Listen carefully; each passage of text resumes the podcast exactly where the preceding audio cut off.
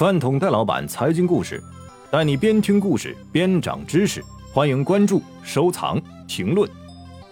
饭桶戴老板，付鹏、陆明、李贝、吴静草、杨宇、杨天南联合喜马拉雅共同出品《家庭财富增长计划》专栏已经上线，七位权威专家七十集认知思维音频课，家里有钱，心里不慌。点击下方链接即可试听。你好，在下一轮。本期与您分享韩国人是怎么搞文化输出的。韩国偶像和世界杯两个毫不相关的词突然有了交集。二零二二年卡塔尔世界杯开幕式出现了一张让中国球迷倍感陌生的面孔——韩国偶像田救国。田救国来自韩国偶像团体防弹少年团，其母公司 HYBE 创始人身价高达三兆九千亿韩元，让 SK 和 LG 的老板都相形见绌。但在四年前，HYBE 还是一家名不见经传的小公司。彼时统治韩国娱乐圈的是 SM 娱乐，让中国粉丝为之疯狂的鹿晗、张艺兴、黄子韬和吴姓男子都是出自该公司。当年，中国是韩流的最大消费市场，独占出口总额的百分之二十七。李敏镐、金秀贤、宋仲基，国民老公一个接一个出现。一家公司五十二个员工集体请假，也要看来自星星的你的大结局。二零一六年，这条热钱涌动的管道突然被关上了阀门，韩国文化产品对中国出口额几乎腰斩。韩国广电的官员痛心疾首，这是韩流触礁的征兆。但塞翁失马，韩国文化产业并未因此衰败，反而在全世界范围内掀起了一场更为猛烈的海啸。仅2018到2019年间，以 BTS 为首的 K-pop 韩国流行音乐霸榜 Billboard，小众音乐变成热歌常客，对北美出口额增长了十倍以上。曾经的小公司 HYBE 即将把 SM 收入囊中，离开了中国的韩流反倒势不可挡地侵占着全球市场。二零二一年，韩国文化内容出口额达到了一百一十五亿美元，比五年前翻了一倍。彭博社头版头条赫然写着：“从 Netflix 热门剧集《鱿鱼游戏》名列榜首的男团 BTS，到奥斯卡获奖电影《寄生虫》。”韩国文化似乎突然变得无处不在。总有新人换旧人，换不走的是韩国人。第一部分，复制满分答案。K-pop 的兴起始于1996年，当时 SM 娱乐公司推出 HOT，开创了偶像团体加流行舞曲为主的风格。自此，K-pop 流行偶像换了一茬又一茬。从 Wonder Girls、Big Bang、少女时代，再到 XO、BTS、Blackpink，经久不衰。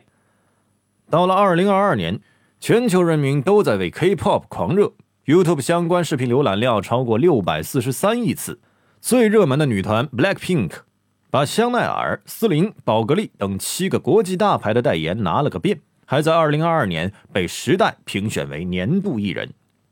S.M. 的集团创始人李秀满曾用文化技术总结 K-pop 成功经验，其精髓在于不生产文化，只复制那些成功者。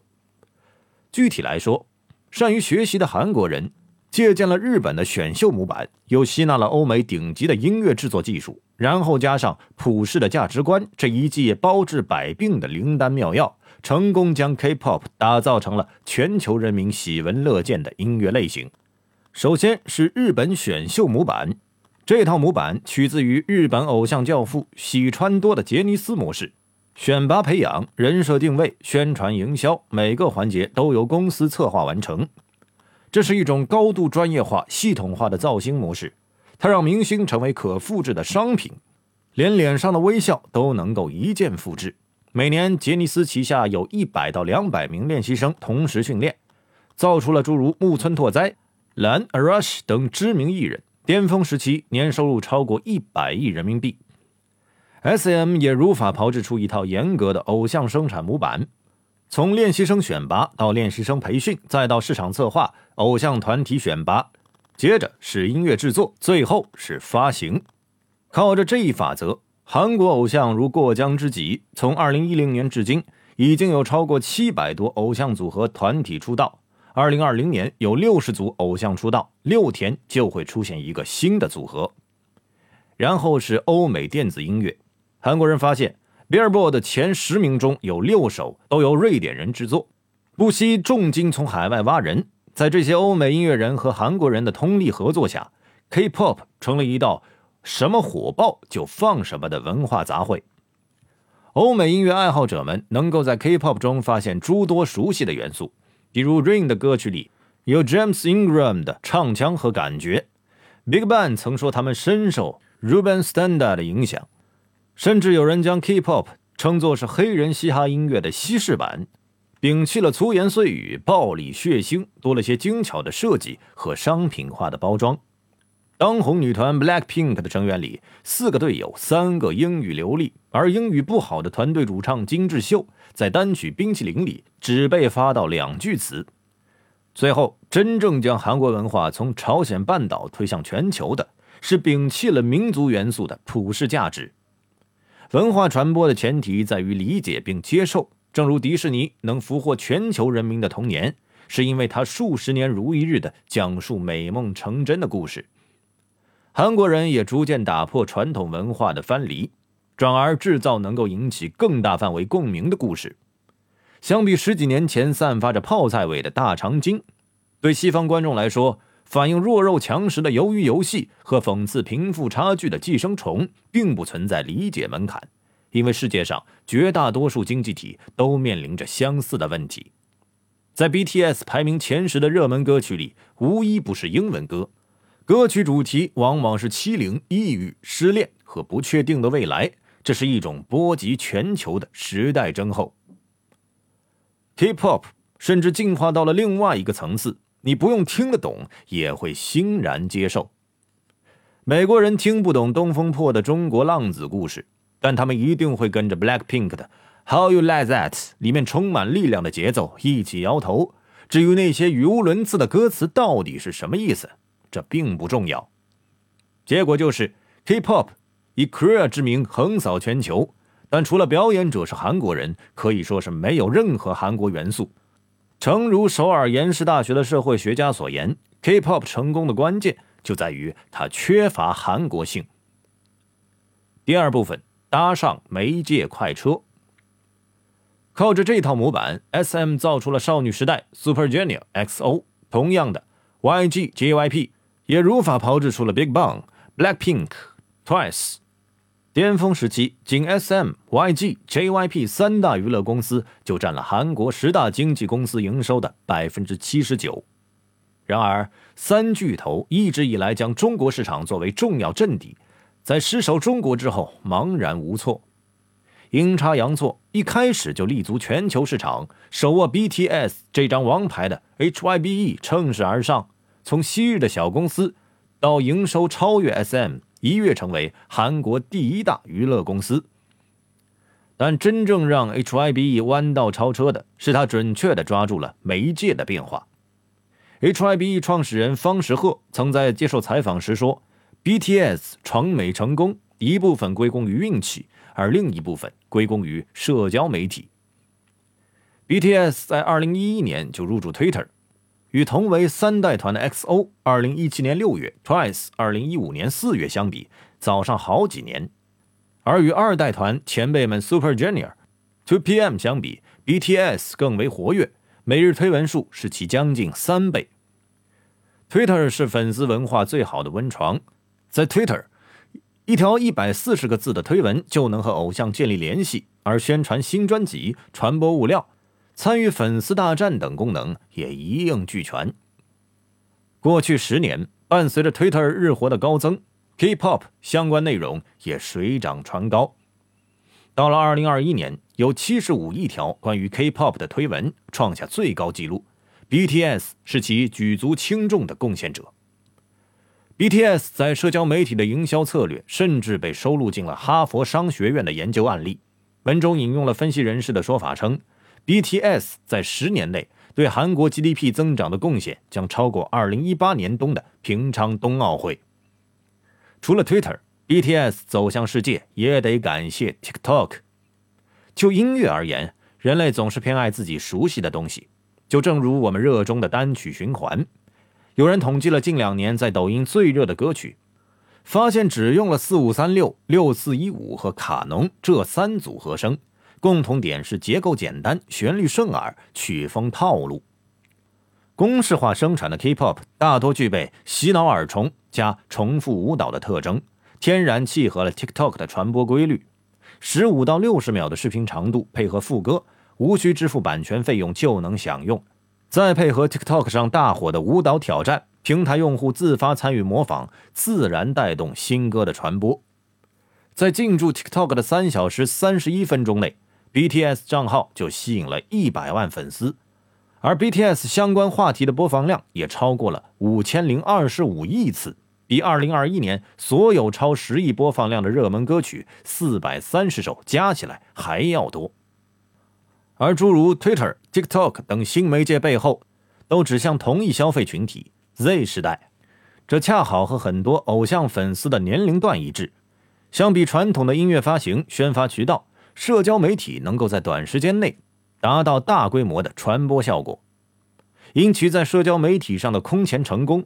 BTS 在二零一七年超过 Justin Bieber，拿下了 Billboard 最佳社交艺人奖，翻译一下就是年度最佳流量艺人。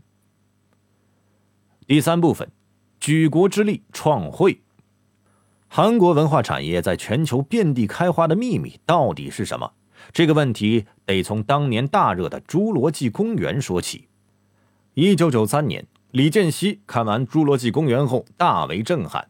准备给斯皮尔伯格投资九个亿打造梦工厂，但条件是，在两个半小时电影里至少提二十次半导体。事后，斯皮尔伯格公开抨击和李健熙会面完全是浪费时间，满嘴都是半导体的人怎么可能懂电影？尽管这场合作以失败而告终，但韩国当局却从《侏罗纪公园》看到了文化是能卖大钱的东西。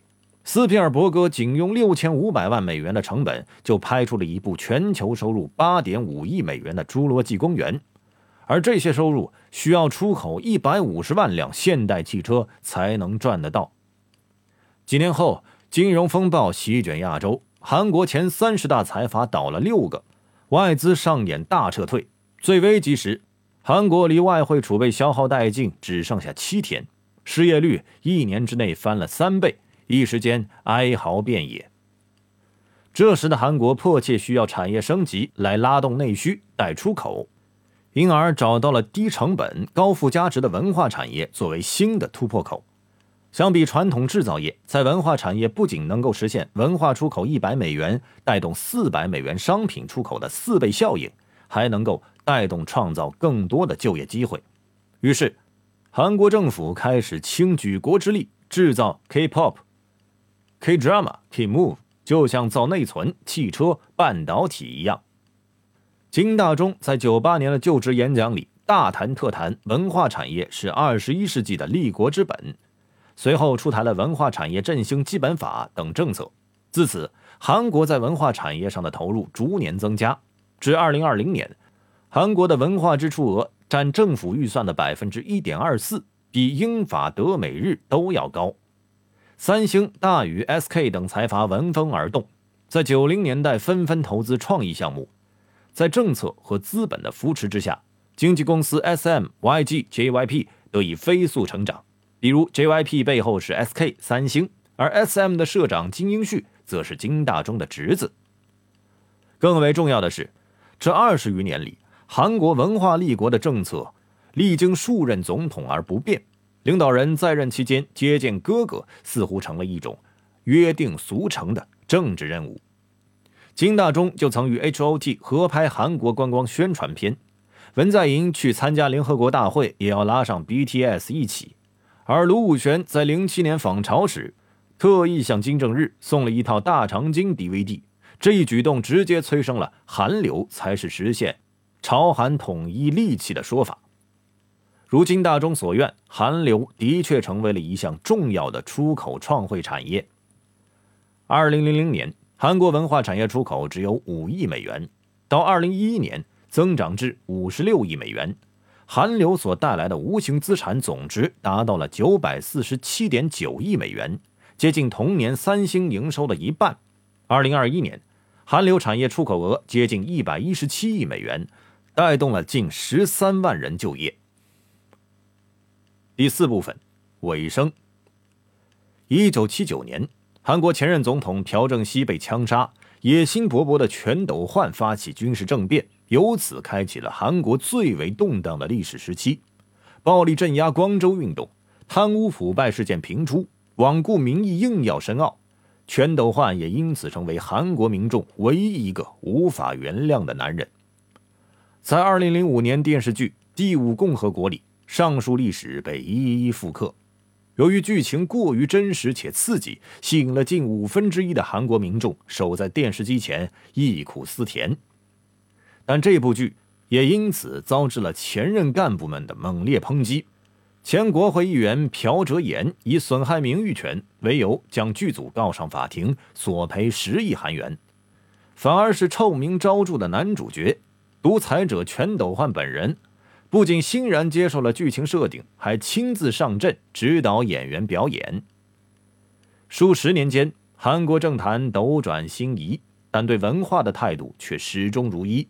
前有全斗焕笑看第五共和国，金大中大搞文化立国；后有文在寅接见寄生虫创作团队，并许下了对电影行业的积极承诺：只支持，不干涉。以上就是本期全部内容，感谢您的耐心聆听。喜欢的话，欢迎订阅及关注。本期作者杨典，编辑胡小琪。更多有趣且深度的硬核财经故事，我们下期继续来分享。在下一轮，下期再见。